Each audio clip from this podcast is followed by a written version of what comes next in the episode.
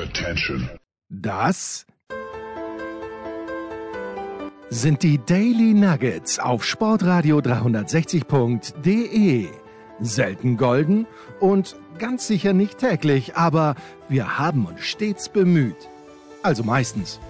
Nun gut, zu besonderen Anlässen, wie eben heute zum Thema Musik. Die Daily Nuggets. Jetzt.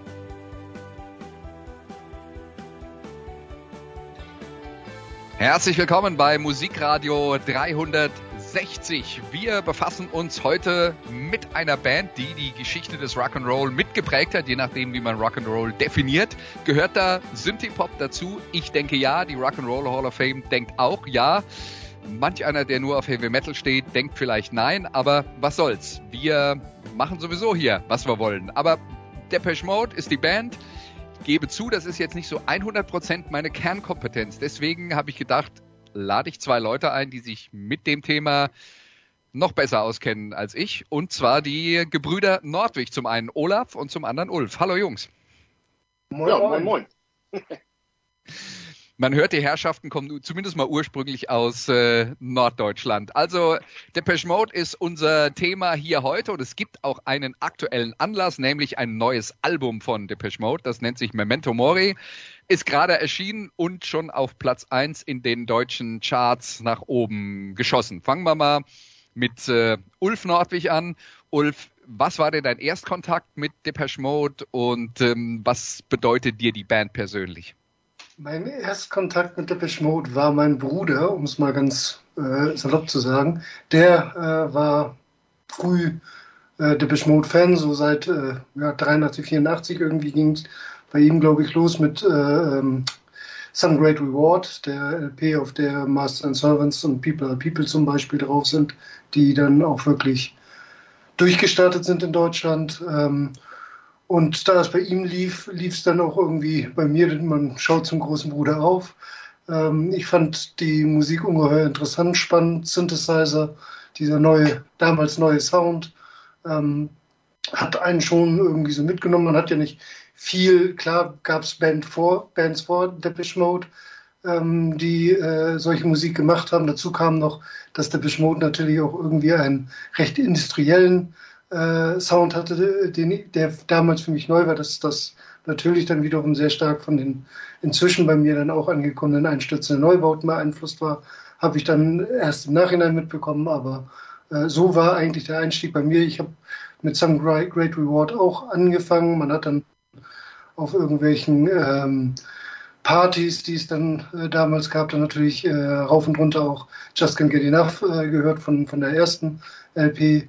Ähm, aber ja, so ging es eigentlich los. Olaf, das heißt, du bist an allem schuld. Kannst du damit leben mit dieser Schuld? Ja, natürlich, weil ich denke, ich habe ihn da in eine gute Richtung ähm, inspiriert. Und ja, genau, also er hat ja schon gesagt, Construction Time Again und Song Great Award, so waren die, ähm, damit fing es bei mir an. Wie genau ich auf Deepish Mode oder irgendwie gekommen weiß ich nicht. Kann sein. Ich sage jetzt mal, dass es irgendwann mal in der Disco oder so ähm, auch ähm, Just Can't Get Enough war oder so, aber ja, und das hat mich dann ziemlich, ähm, also die Songs ähm, beeindruckt, äh, mitgenommen. Ähm, auch diverse Konzertbesuche waren dann da drin. Ähm, und ja, war dann sozusagen lange Zeit ein äh, Wegbegleiter. Also die, die ersten Speak and Spell und Broken Flame sozusagen nachgekauft. Ähm, die waren noch sozusagen ein bisschen zu früh. Ähm, und dann hatte ich äh, plattenmäßig, äh, habe ich versucht, alles zu bekommen. Also ähm, damals, ich, CM, ne, es ist ja schon 83, 84, 85, also die Zeit, ähm, Internet und so war ja nicht. Ne? Dann ist man dann von äh, nach Hamburg gefahren, gab es diverse Plattenläden dort geguckt und ähm, irgendwie versucht immer wieder ähm, was rauszubekommen. Es gab ja unheimlich auch viele ähm, Edits und, und ähm, sozusagen. Ja, die 80er Jahre, ne? Große Zeit ja. der Maxi-Singles, wo es äh, dann von Single-Auskopplungen äh, vier, fünf, sechs verschiedene Versionen mit verschiedenen Remixen und so weiter gab. Da konnte man schon ordentlich Geld lassen. Ja, absolut, absolut. Und dann hatten die, äh, war bei Dietrich Mute auch schnell, dass sie weg von dem schwarzen Shellac sozusagen bei den LPs äh, gingen, sondern natürlich auch viel da äh, experimentiert wurde und dann die äh, unterschiedlichsten Farben die Platten hatten äh, äh, ne, von, von, von Weiß bis Schwarz Mix und sowas. Ähm, das war natürlich auch nochmal äh, spannend und äh, wirklich da irgendwas zu bekommen. Ähm, ja, das hat mich lange beschäftigt. Okay, das war sozusagen eure Einstiegsgeschichte ins Thema. Jetzt hören wir als allererstes mal einen Song vom neuen Album und dann arbeiten wir die Bandgeschichte so nach und nach auf, äh, chronologisch, aber hören erstmal rein, wie das neue Album klingt. Wie gesagt, das heißt Memento Mori und eine der Singles daraus ist Don't Say You Love Me.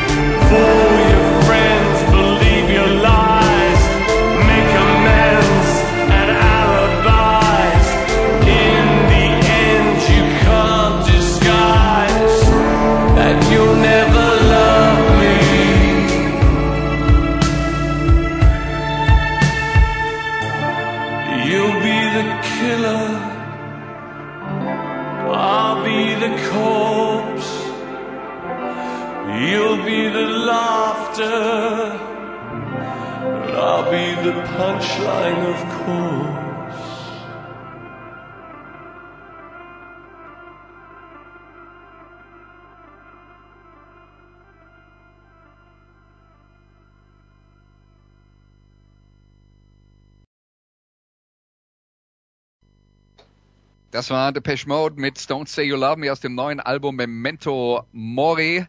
Ganz interessant, ähm, ein Songwriter von außerhalb der Band äh, hat äh, diesmal mitgemacht und zwar mit Hauptsongwriter Martin Gore zusammen, nämlich Richard Butler, Sänger der, falls Sie noch jemand kennt, Psychedelic Furs, eine der ähm, ja, sagen wir mal so mittelgroßen, ja, schwer einzuschätzen. Die kamen äh, ursprünglich so aus der New Wave-Szene äh, und ähm, haben auch so ein bisschen die, die in die Grufti-Ecke gepasst nach einer Zeit lang, hatten dann ein paar Hits in äh, USA, sind immer noch musikalisch aktiv. Also auf jeden Fall, äh, Richard Butler hat da tatsächlich Martin Gore beim Songschreiben unterstützt. Aber jetzt beginnen wir von vorne beginnen mit der Bandgeschichte und mein Erstkontakt mit äh, Depeche Mode war ganz öde im Radio und zwar im Jahr 1980.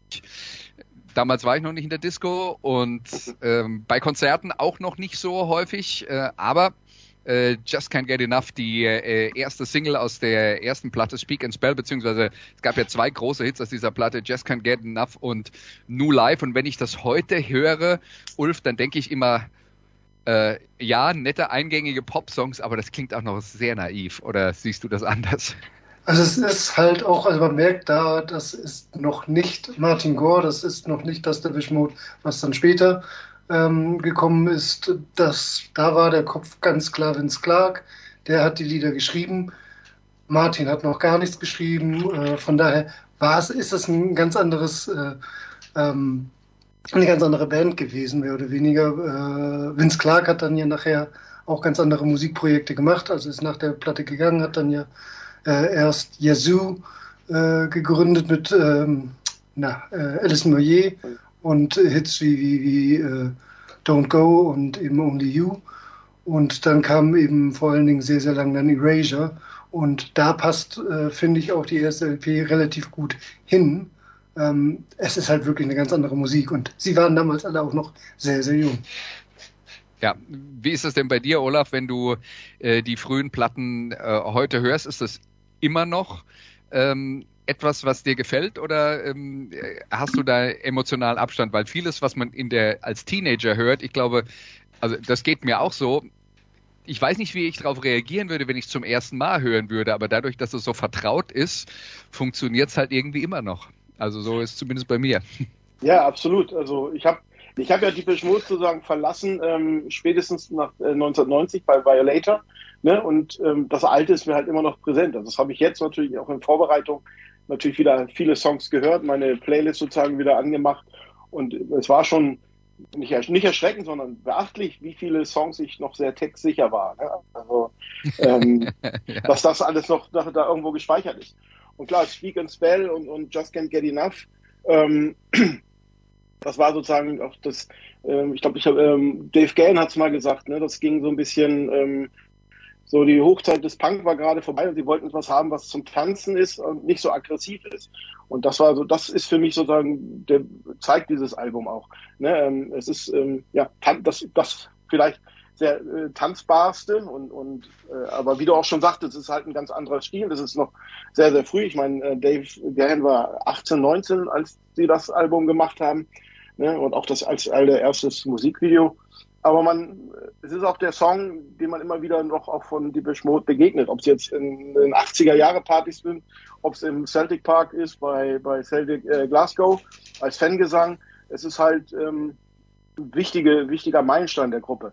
Auch wenn, wie Ulf auch schon sagte, es natürlich mit von Vince Clark stammt, wie eigentlich alles auf dem Album und mit dem, was dann die Mode auch ausgemacht hat, noch nicht, äh, nicht mehr viel zu tun hat. Und, aber es war sozusagen der erste Synthie-Pop äh, äh in die Richtung von den noch tanzbar und dann kam ja so, also als ähm, Vince Clark die Band verlassen hat, ähm, ging es dann in ein bisschen in die andere Richtung weiter. Jetzt haben wir drüber geredet müssen wir es uns auch anhören, würde ich sagen. Hier sind Depeche Mode mit Just Can't Get Enough.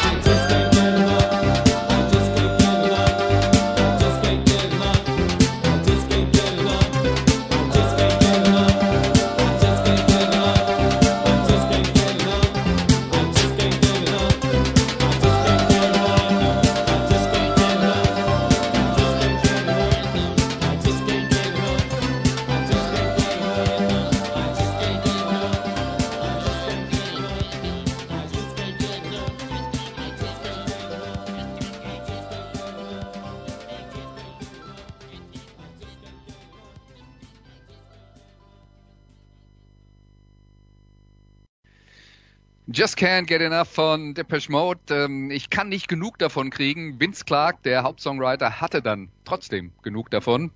Äh, hat die äh, Band verlassen und äh, Depeche Mode haben sich dann anderweitig organisiert. Die Band dann anschließend mit Alan Wilder statt Vince Clark, dazu Andy Fletcher und die schon angesprochenen Martin Gore und Dave Gann. Gann ist der Sänger, der keine Synthesizer bedient. Die Band übrigens gegründet im Jahr 1980 in Basildon in England. Das ist etwas östlich von London gelegen. Dann gab es eben eine neue Rahmenbedingung rund um die zweite Platte A Broken Frame. Und da dann auch äh, ein paar Sachen, die ein bisschen anders klangen. Bei diesem Just Can't Get Enough, Ulf, ähm, denke ich fast so ein bisschen an, ja, das ist jetzt mit Synthesizern gespielt und das war neu, aber das ist halt ein klassischer Popsong, der, ich könnte mir den auch als Motown-Song vorstellen mit einer anderen Instrumentierung. Und ähm, das hat natürlich noch nicht alle Optionen, die man mit dem, äh, mit dem Instrument Synthesizer hat, äh, ausgenutzt damals. Absolut, also das war eine spannende Sache sicherlich für die Band, als äh, Vince Clark dann relativ überraschend gegangen ist. Das war wohl, der Erfolg wurde ihm zu groß, äh, wie man zumindest in, der Biografie äh, lesen konnte, ähm, dass ihn das Ganze äh, überwältigt hat und, und die, die so im Mittelpunkt zu stehen, das war halt nicht sein Ding. Und nun sollte halt Martin Gore auf einmal äh, in die Bresche springen und neue Songs schreiben. Und Der wusste zu dem Zeitpunkt auch noch nicht, dass es sein Ding ist, oder? Nee, ganz genau. was so hört, ne? Ganz genau, das hört man, finde ich, gerade auch an, an äh, äh, Broken Frame sehr, sehr stark raus, dass er da noch, noch in der Selbstfindungsphase ein Stück weit war. Er experimentiert da ja ganz, ganz gewaltig mit den Möglichkeiten, die die Instrumente bieten.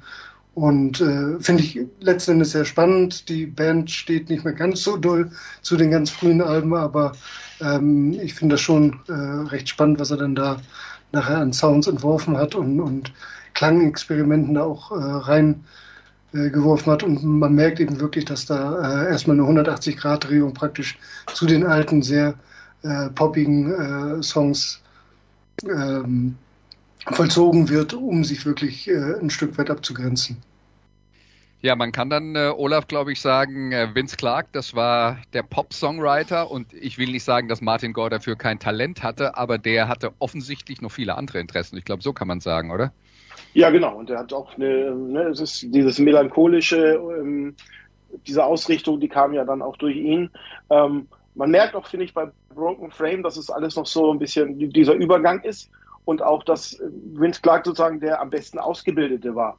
Ne, also die anderen ähm, haben es sich dann sozusagen äh, erstmal dann auch ähm, musikalisch und, und äh, weiter sich entwickeln müssen.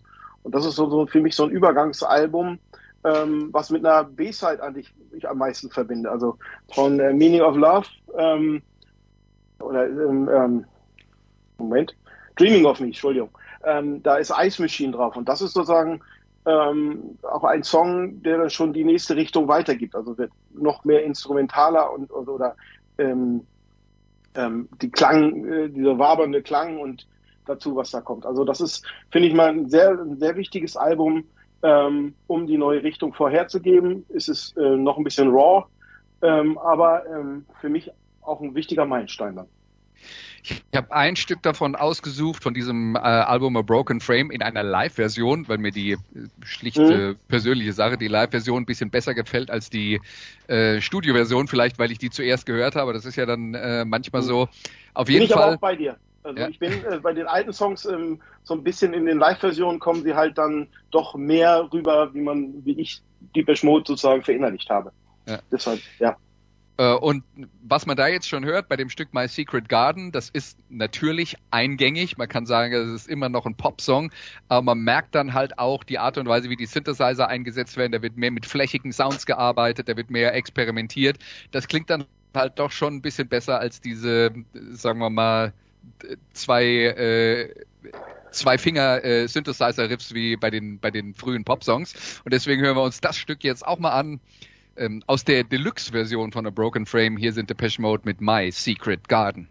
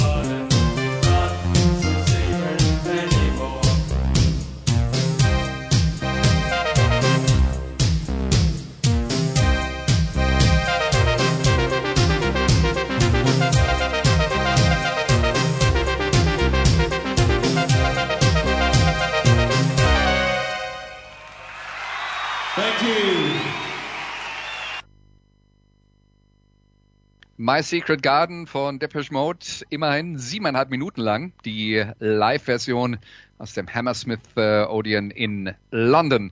Ja, und das war ein erster Schritt in eine Richtung. Wir haben angedeutet, die Band hat eine Entwicklung vollzogen, machen Bands ja häufig, außer sie heißen ACDC und Motorhead.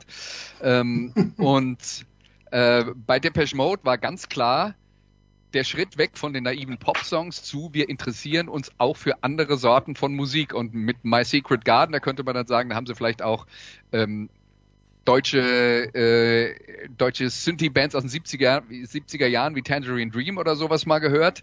Ähm, und was dann kam, war tatsächlich ein weiterer deutscher Einfluss und den hat Ulf schon angesprochen, nämlich Martin Gore mochte die einstürzenden Neubauten, die ja jetzt nur alles andere als Popsongs gemacht haben. Aber was Martin Gore tatsächlich geschafft hat, ist Popsongs zu produzieren, die ähm, sagen wir mal, die Klangexperimente von den einstürzenden Neubauten durch die Hintertür mit äh, ins Boot gebracht haben und äh, es dann geschafft haben, sagen wir mal, dem Soundbild von Depeche Mode einen interessanteren Anstrich zu geben, als wenn man immer beim gleichen geblieben wäre, was man auf der ersten Platte gemacht hätte.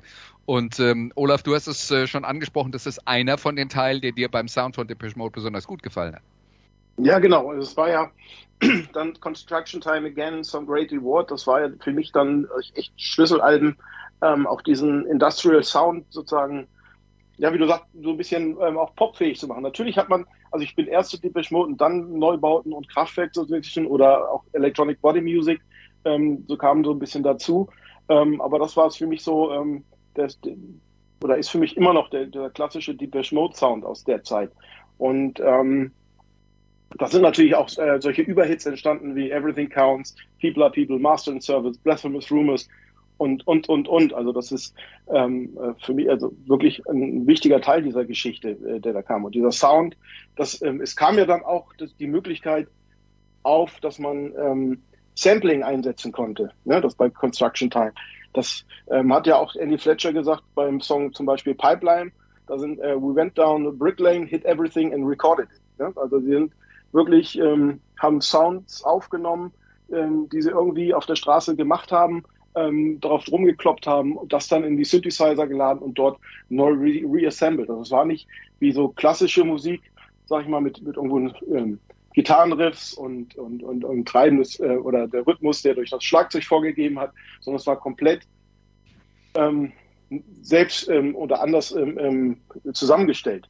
Und ähm, wie gesagt, Pipeline ist da für mich ein, ein Song, der jetzt nicht zwar mit den Überhits ähm, nicht so populär war wie die Überhits, aber äh, äh dieses genau dieses Feeling wiedergibt. Und es ist selbst die Vocals ähm, wurden sozusagen in einem Eisenbahntunnel unter Führung aufgenommen, um diesen Sound sozusagen zu kreieren. Das Ganze ist sozusagen dieses experimentelle, ähm, äh, was sehr gut zusammenfasst passt.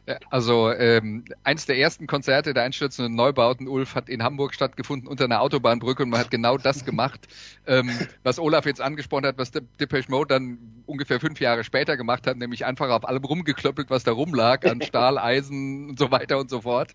Ähm, ja, also das war ähm, eine musikalische Erweiterung und du hast ja selber schon angedeutet, dass Depeche Mode für dich auch so die Einstiegsgeschichte war, wo du dann äh, mitbekommen hast, ja, ähm, die sind auch beeinflusst von den einschätzenden Neubauten, höre ich mir die doch mal an. Aber was, glaube ich, auch ein Thema bei der ganzen Geschichte ist, da sind wir jetzt wieder beim Thema Vince Clark im Vergleich zu Martin Gore. Martin Gore hatte halt auch inhaltlich, textlich andere Themen als äh, Vince Clark und ähm, ja, äh, sagen wir mal, der Sound von Depeche Mode wurde dann irgendwann von quietschbunt äh, auf äh, Speak and Spell doch zunehmend düsterer. Und das hat sich dann auch ausgedrückt, glaube ich, in der Covergestaltung von Anton Corbijn und so weiter und so fort. Also da wurde ein, ein komplettes Band-Universum erschaffen, was, glaube ich, alles ganz gut zusammengepasst hat. Also aus meiner Sicht ganz klar ja. Also ich finde die Cover toll. Ich äh, fand die Texte auch äh, sehr spannend, teilweise sehr äh, links äh, gerichtet. Von den Dingen. Das hat alles, dem hat alles äh, Martin tatsächlich teilweise widersprochen, ähm, dass das eigentlich gar nicht, dass die vollkommen unpolitisch wären, ähm, dass das alles gar nicht so tief äh, reingehen würde Und äh, die Cover konnte man ja auch teilweise mit, mit, den, äh, mit der ganzen Symbolik, mit Hammer und Arbeiter ähm, in diese Richtung äh, sehen. Und da wurden sie dann teilweise auch von der Presse reingesetzt. Das haben sie selber dann immer gar nicht so sehr gesehen. Sie waren nun ja auch, auch noch relativ jung. Ähm, ja, und äh, es wurde, der Sound wurde natürlich auch, ein Industrial Sound ist natürlich auch schon ein Stück weit düsterer und äh, die Fangemeinde wurde ja dementsprechend auch immer äh, dunkler, um es mal so auszudrücken, äh, bis, bis dann eben nachher mit Black Celebration es dann richtig anfing, dass die, die Fans eigentlich eher schwarz getragen haben und nicht mehr äh, so die normalen äh, Popper waren.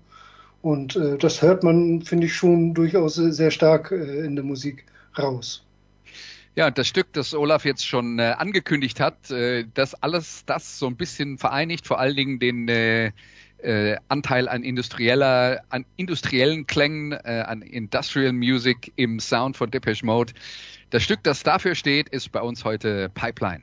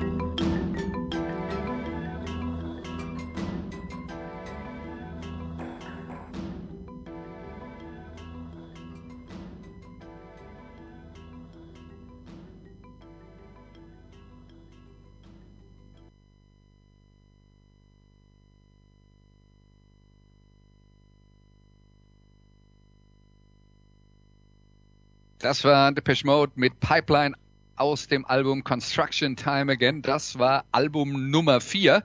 Und äh, Olaf hat schon angedeutet, äh, du hast dann danach, als die Band sich immer weiterentwickelt hat, irgendwann den Zugang verloren. Kannst du definieren, was so der Punkt war, wo sie dich ein bisschen zurückgelassen haben?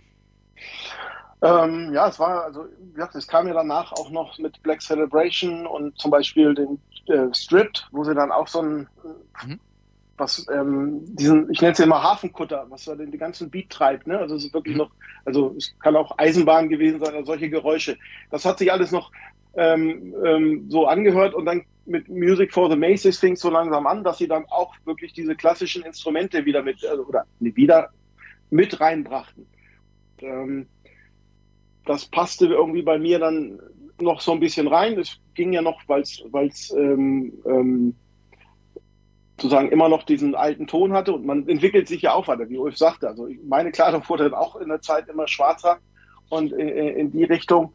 Ähm, und ähm, ja, denn bei Violator sagt, hatte ich im im Vorgespräch ja mit Ulf, das war dann die letzte, die haben wir uns dann noch auf CD gekauft. Alle vorher waren alles Platten. Mhm. Da fand ich dann ein paar Lieder noch ganz gut. Na klar, also auch Personal Jesus und so. Aber dann wandelte sich so ein bisschen auch meine ähm, ähm, oder entwickelte mich in eine andere Richtung. Also ich habe dann auch diesen Sound zwar nie vergessen und immer da gehalten, aber habe dann andere Musikrichtungen, also auch mehr in Richtung Hip-Hop und so mich entwickelt und gehört.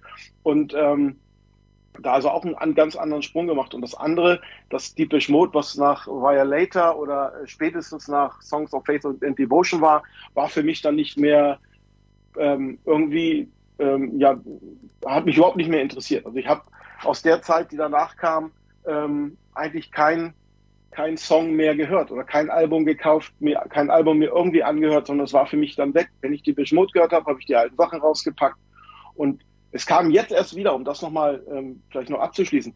Ähm, es gab ja die letzte Tour ähm, vor, ich glaube, vor Corona war das, ne? Ähm, und da war ich so, hm, da könntest du eine, die Mode hast ja mal gern gehört, könntest mal hingehen können, hab dann gesagt, nee, geh nicht hin. Also ich, da sind viel, wahrscheinlich spielen sie viel zu viel von den neueren Sachen. Und dann kam ja jetzt so ein bisschen ähm, das neue Album, die, oder noch wieder eine Tour, wo ich dann gesagt habe, ach, scheiß drauf, mach es, geh hin. Und, und wo ich dann mir ein Ticket geholt habe ähm, fürs Konzert in Frankfurt, für ein Konzert in Frankfurt. Und dann natürlich kamen jetzt so die Songs und so. Ähm, und aber da kommen wir ja später noch drauf. Das hat mich dann Ja. wieder wieder ein bisschen dazugeholt. Also wie gesagt, Ja. nach äh, Violator war es dann für mich erstmal vorbei. Zu viel ähm, ähm, ich, gewöhnlicher Klang nenne ich es mal. Das war vielleicht der der Punkt. Äh, zu, ähm, ne, also wenn ich jetzt sage, ich bin in Hip Hop rüber oder äh, äh, Rap, das war ja auch eher gesampelte Musik und ähm, also wenig, was mit mit Schlagzeug, Gitarre und sowas klassisch zu tun hat. Und äh, Ulf, was Depeche Mode in der Phase dann schon gemacht haben, sie haben schon mit, sagen wir mal, Rock-Gestus und manchmal auch mit ein paar Instrumenten ähm, äh, gearbeitet. Ich würde jetzt nie sagen, dass sie sich äh, komplett vom Synthesizer-Sound wegbewegt haben. Ich glaube, das ist auch so ein bisschen die Aufgabe von Martin Gord, dafür zu sorgen, dass die Experimente, die es gibt, nie quasi die Basis der Band verraten oder wie immer man das nennen will. Aber äh, Olaf hat jetzt schon einen Song wie Personal Jesus äh, angeführt und da ist halt ein Gi- Gitarrenriff drauf. Ich, also das erinnert mich jetzt eigentlich eher so an 50er Jahre äh, Rock'n'Roll oder so, so Geschichten von Jan Johnny Cash, der ja da auch in die äh, in, in diese Tüte mit reingehört mit dem 50er Jahre Rock'n'Roll, auch wenn er dann hinterher e- eher als Country-Sänger bekannt wurde. Aber äh, Depeche Mode haben schon ihren Sound um solche Elemente erweitert und auch den Look, ähm, wo man dann, wenn man sie so gesehen hat, ohne ihre Instrumente, vielleicht auch manchmal dachte, oh, die, das ist aber eine neue Grunge-Band. Ja, also tatsächlich bin ich äh, genauso wie Olaf erst einmal ausgestiegen gewesen, ähm, war dann nicht mehr so das äh, ganz meinige, was dann kam. Das kam dann erst erst äh, deutlich später, dass ich dann, also zum einen wollte irgendjemand, meinte ein Freund von mir, wenn du die alten Sachen magst, hör dir mal Exciter an, aber das finde ich kein, kein gutes Beispiel für ein gutes Depeche Mode Album. Aber äh, sei es drum und äh, später meine jetzige Freundin hatte, die ein großer Depeche Mode Fan ist, die er hatte mir dann die Alben nochmal in aller Ruhe gezeigt und man hat, hört heute natürlich was anderes und es ist eben tatsächlich ja ein ganz anderer, deutlich rockigerer Song. Vielleicht am Anfang ein bisschen 50er Jahre, vielleicht auch hier und da ein bisschen Grunge dabei, das äh, wohl stärker beeinflusst alles von Dave Gahan, der, der halt zu dem Zeitpunkt äh, halt äh, Drogen und mit der Rockszene sich irgendwie mehr als Rock'n'Roller gesehen hat, was, was sicherlich Martin Gore nie so richtig ganz typisch war, aber äh, hat sich dann natürlich auch, auch durch Dave Gahan ein Stück weit beeinflussen lassen in den, also es ist ja schon, es ist eine Band tatsächlich, die, die da irgendwie fungiert hat, auch wenn eigentlich äh, zumindest zu der Zeit äh, Martin Gore und Dave Gahan nie so eine richtig innige Freundschaft hatten. Ähm, Alan Wilder ist zu dem Zeitpunkt ja auch schon dann, dann nachher schon lange weg gewesen, der ist ja 95 ausgestiegen und ähm, ja, das ganze Rockige kam dann, dann halt mehr von, von Dave Gahan und Andrew Fletcher war dann eben das Verbindungsstück, der irgendwie die beiden dann immer aneinander rangebracht hat. Und heute finde ich den, den, den Sound, den äh, Depeche Mode danach hat, äh, durchaus interessant und spannend und ungeheuer äh, raw, also richtig, richtig kraftvoll, roh und ähm, spannend. Also äh, ähm, Martin Gore spielt halt die Gitarre jetzt inzwischen auch, auch live. Ähm, ist sicherlich kein begnadeter Gitarrist oder sowas, aber ähm, gerade auch die Schlichtheit und Einfachheit. Und klar, sie haben, sie sind halt auch mit Punk äh, groß geworden und das mag alles äh, irgendwo damit reingespielt haben und macht, machte den Sound in den Jahren, die dann da kamen, also im Nachhinein betrachtet, finde ich schon recht interessant. Ja, Martin Gore, der ja auch äh, bis heute noch regelmäßig mit äh, Sex Pistols T-Shirts oder sowas post. Also die, natürlich kamen die aus der Szene, weil das war ja im Prinzip das, was alles angestoßen hat, was so in den 80er Jahren sich in alle Richtungen ausgedehnt hat. Ähm, in, insofern ist es äh, schon eine gewisse Basis. Und bei Depeche Mode muss man dann auch dazu sagen, die Band hat dann auch ähm, nicht nur ein bisschen mehr Rock'n'Roll gespielt, sondern den Rock'n'Roll auch gelebt und zwar bis an die Grenzen. Ähm, Martin Gore hat ein ernsthaftes Alkoholproblem äh, gehabt. Ähm, Dave Gann wäre beinahe an einem sogenannten Speedball, also einem Mix aus Heroin und Kokain gestorben im Jahr 1996. Äh, also die haben äh, die haben es wirklich wild getrieben in dieser Zeit und äh, das war dann die Phase, in der Alan Wilder auch äh, irgendwann mal die Band verlassen hat. Und dann waren sie nur noch zu dritt. Und wir haben jetzt für diese Phase seit, sagen wir mal, Mitte der 90er Jahre bis zum neuen Album nur ein Song mal ähm, ausgesucht, um das Ganze zu äh, ein bisschen zu illustrieren. Und das Stück ist aus dem Album Delta Machine und heißt Angel.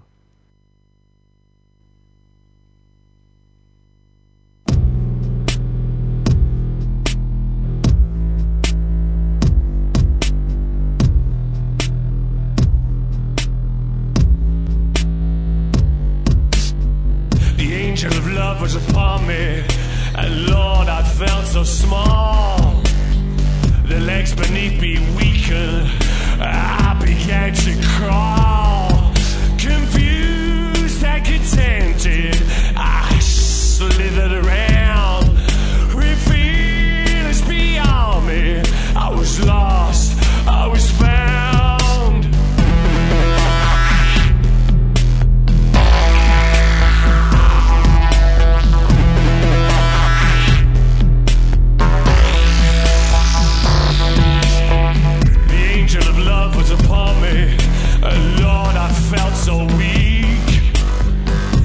my tongue move in my mouth, and I began to speak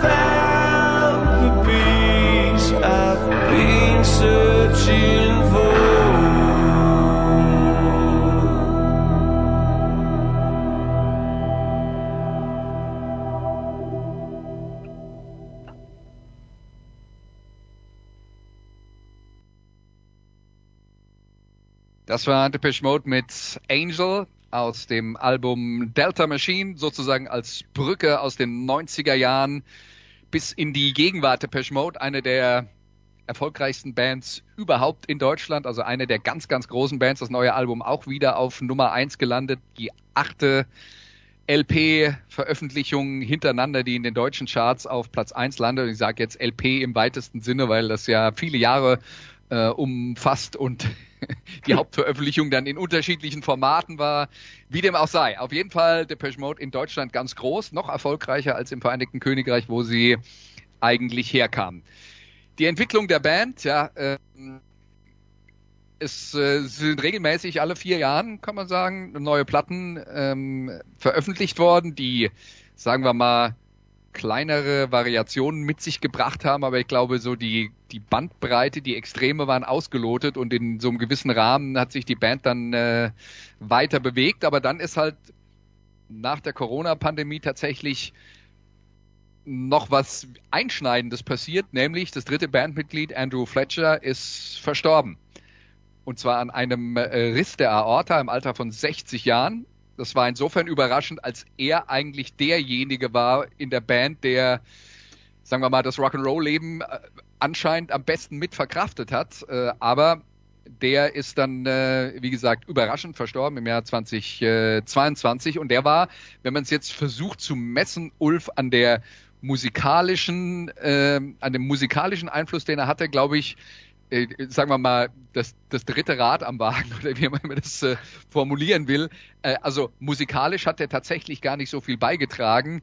Ich glaube, der war wichtig als Puffer zwischen Gore und Gahan und den beiden unterschiedlichen Richtungen, in die die, die Band gezogen haben.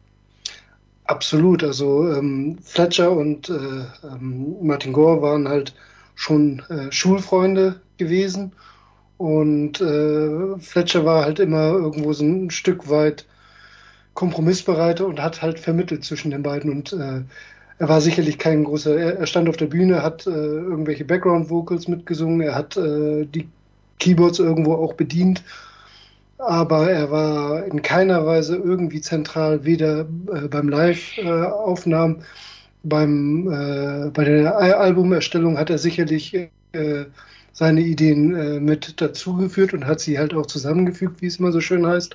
Aber es wird auch aus Bandkreisen und aus allen, von allen, die äh, irgendwo etwas der Band näher stehen, gesagt, dass er trotz alledem enorm wichtig äh, für die Band war und äh, der größte Teil der Fans und so weiter ist äh, erstmal davon ausgegangen, als es hieß, dass Andrew äh, Fletcher äh, gestorben ist, dass die Band definitiv jetzt äh, dann nichts mehr veröffentlichen wird, dass es die Band nicht mehr geben wird, weil das einfach nicht mehr klappen würde.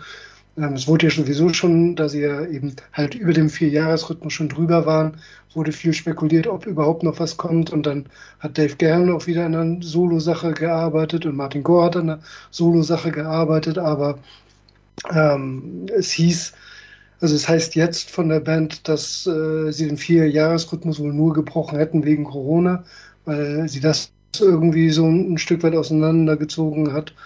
Und nun steht auf jeden Fall ein neues Album da. Und das ja, ist nicht schlecht. Ja, reden wir dann äh, gleich noch ein bisschen mehr drüber, aber Olaf, da wurde jetzt dann so ähm, der, äh, wir haben den Weg beschrieben, ja, also du hast beschrieben, welche Teile der Bandgeschichte dir gefallen haben, dass ihr euch dann so ein bisschen auseinandergelebt habt. Aber ihr seid jetzt wieder zusammengekommen. Kannst du ein bisschen genauer definieren, warum? Weil hat das was mit einer Veränderung im Bandsound zu tun oder vielleicht auch mit einer persönlichen Veränderung bei dir? Oh, ja, gute Frage. Aber es ist irgendwie, äh, es kam halt irgendwie wieder, ne, auch, wie ich schon sagte, so ein bisschen durch die, durch die Tour, dass sie durch Deutschland, dann viele auch Freunde, Bekannte, die dann wieder gesagt haben, oh, ich war beim Deepish Mode Konzert, war cool und, und sowas, wo ich dann gesagt habe, ja, hm, okay. Es hat dann noch nicht ganz gereicht, um wirklich dann auch Sachen, dann, ähm, Sachen nachzuhören, sag ich mal.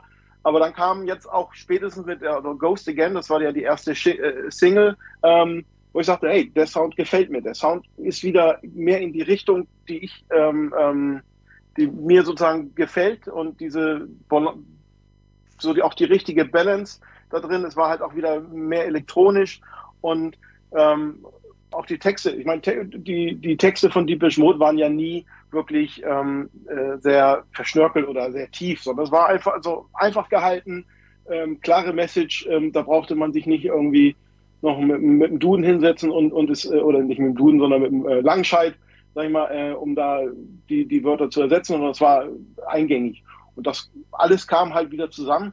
Und ähm, als ich mich mit, noch mit einem Kollegen unterhalte, der meinte, der Song, also äh, Ghost Again, soll auf meiner Beerdigung äh, gespielt werden. Das fand ich äh, auch sehr passend. Es Okay, ist ja ja. auch, ne, es geht ja auch in den Titel wieder ähm, sozusagen Ja. auch, oder wie das ganze Album, ja, Memento Mori heißt ja auch, ne, bedenke, dass du sterben wirst. Ja. Ähm, ich denke mal, das ist auch so eine Aufarbeitung von denen und, und ähm, oder auch ähm, mit der Anpassung an die aktuelle Zeit. Und ich finde halt viele Songs wieder ähm, in, auf diesem Album ähm, oder auch die Sounds, wo ich jetzt bereit bin, den wieder, ich muss jetzt ein bisschen überspitzt sagen, wieder zu akzeptieren, diese Mischung. Und ähm, da kommen wir ja nachher noch ein bisschen tiefer rein. Es gibt auch einen No-Go-Song auf, auf der Platte, aber auch sehr viele Songs, wo ich sage, ja, das passt. Okay.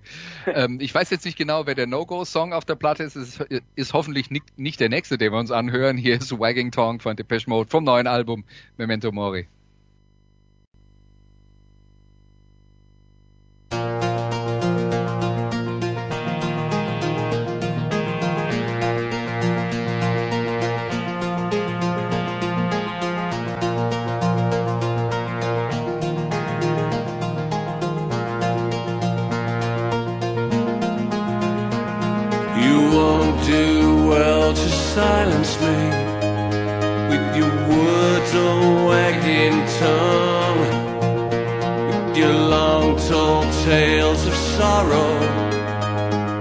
Your song yet to be sung.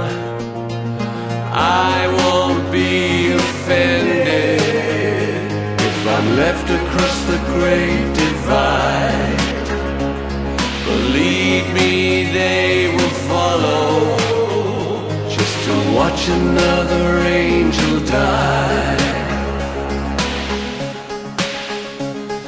Watch another angel die. You won't do well to darken me with your secrets and your lies with your piercing code of silence. Relax, enjoy the ride. I'll meet you by the river,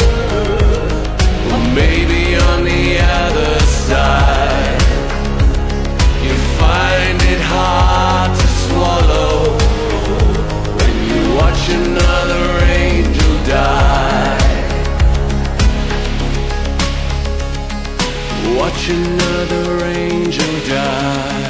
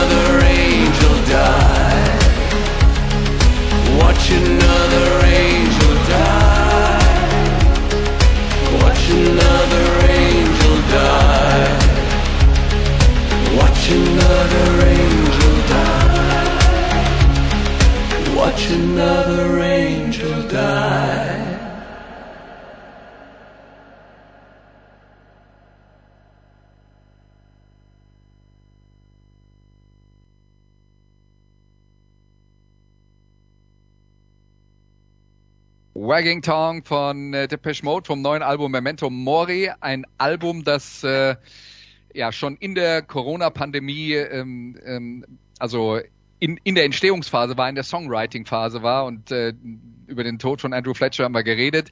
Der hat ähm, tatsächlich äh, relativ viel von der Entwicklungsgeschichte der Songs zumindest mitbekommen, auch wenn er an den Aufnahmen dann äh, natürlich nicht mehr beteiligt war. Auch der Titel Memento Mori äh, hat tatsächlich stand wohl, so wie die Band sagt, schon fest, äh, bevor äh, Fletcher verstorben ist im äh, vergangenen Jahr. Jetzt natürlich, Olaf, die Frage an dich. Äh, der No-Go-Song, das war er nicht, oder? Nein, natürlich nicht. Also das ist auch einer der, der guten Songs. Also auch kann ich ja nochmal erstmal die gute Seite abpacken. Ähm, also Caroline's Monkey finde ich sehr stark. Also hat Ja.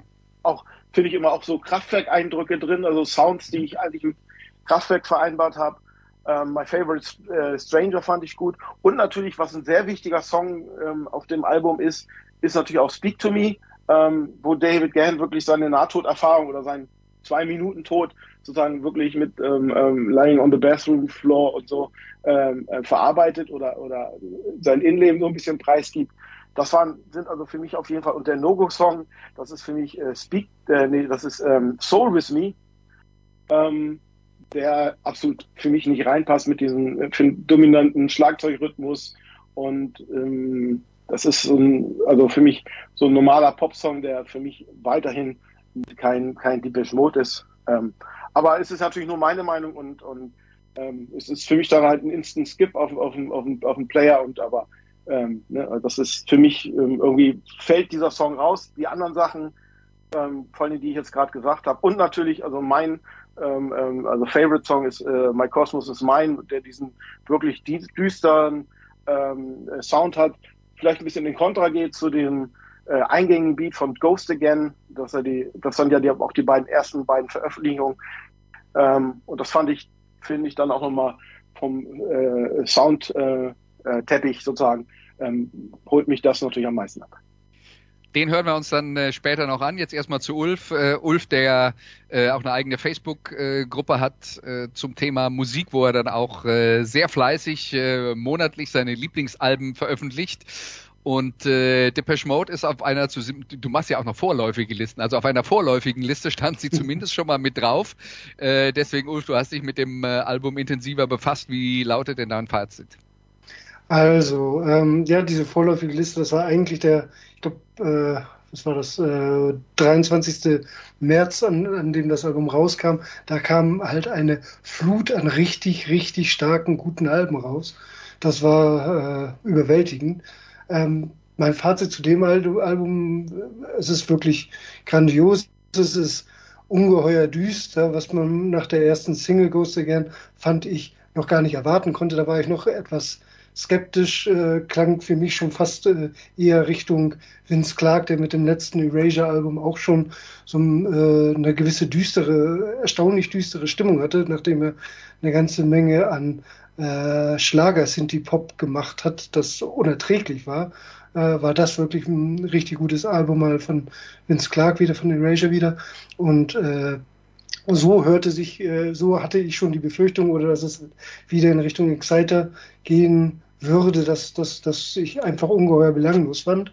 Äh, aber dann kam halt äh, mit äh, der zweiten Single mit My Cosmos is Mine ein extrem düsteres äh, Werk wieder raus, was äh, fand ich eigentlich überhaupt nicht nach einer Single klang, aber eben halt äh, Depeche Mode, wie Depeche Mode halt jetzt schon seit einiger Zeit sind halt we weniger die großen Pop-Songs als vielmehr äh, sehr atmosphärische äh, Platten, die sie ver veröffentlicht hatten. Und so ist halt das ganze Album halt ungeheuer düster und äh, ähm, The Soul is Mine oder wie, wie auch immer. Der, der Song von, von Olaf ist ja halt äh, Mag sein, dass er äh, ein Stück weit anders ist als, als der Rest der Platte. Ähm, er hat halt auch äh, Gospel-Einflüsse, die äh, äh, Martin Gore da relativ bewusst reingenommen hat und das auch durchaus als eine, so, so zumindest im Rolling Stone äh, gesagt hatte, äh, als, als ein, ein Stück weit äh, äh, komisch äh, fand, amüsant fand, äh, die, die ganzen Texte da so rein, reinzubauen und dann da eben auch noch Gospel-Momente rein, reinzubauen. Aber er passt für, für mich wiederum passt er wirklich ganz, ganz gut in diese düstere Grundatmosphäre und äh, es ist ein wirklich, wirklich gutes Album, äh, das mich zumindest sicherlich noch das ganze Jahr über begleiten wird und äh, genau, also schönes Album. Ja, jetzt äh, hören wir doch mal das Stück, das äh, Olaf schon angekündigt hat, über das Ulf gesprochen hat. Der Eröffnungstrack des neuen Albums Memento Mori, also das Stück, das die Stimmung setzt und die Stimmung ist düster. Hier ist My Cosmos is Mine.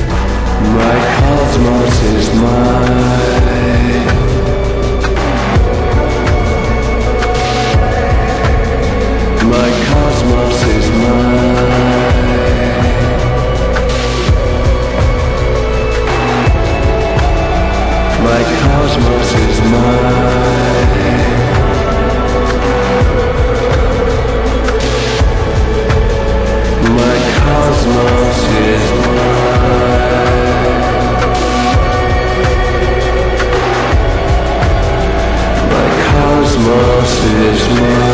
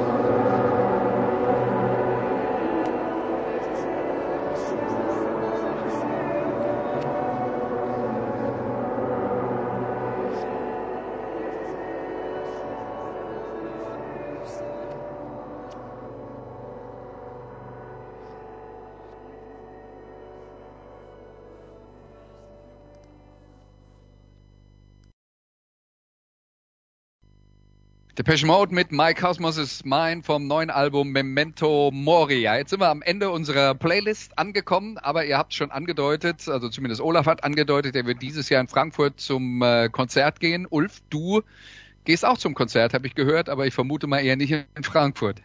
Nein, äh, meine Freundin hat mich äh, eingeladen, mit nach Berlin zu kommen zum Konzert. Freue ich mich schon wahnsinnig drauf. Berlin ja sowieso eine Stadt, die für Depeche Mode ungeheuer wichtig ist, weil sie da ja eben ähm, ja, Construction Time Again und äh, Some Great Reward sind dort äh, aufgenommen. Sie waren in Westberlin äh, eine lange, lange Zeit.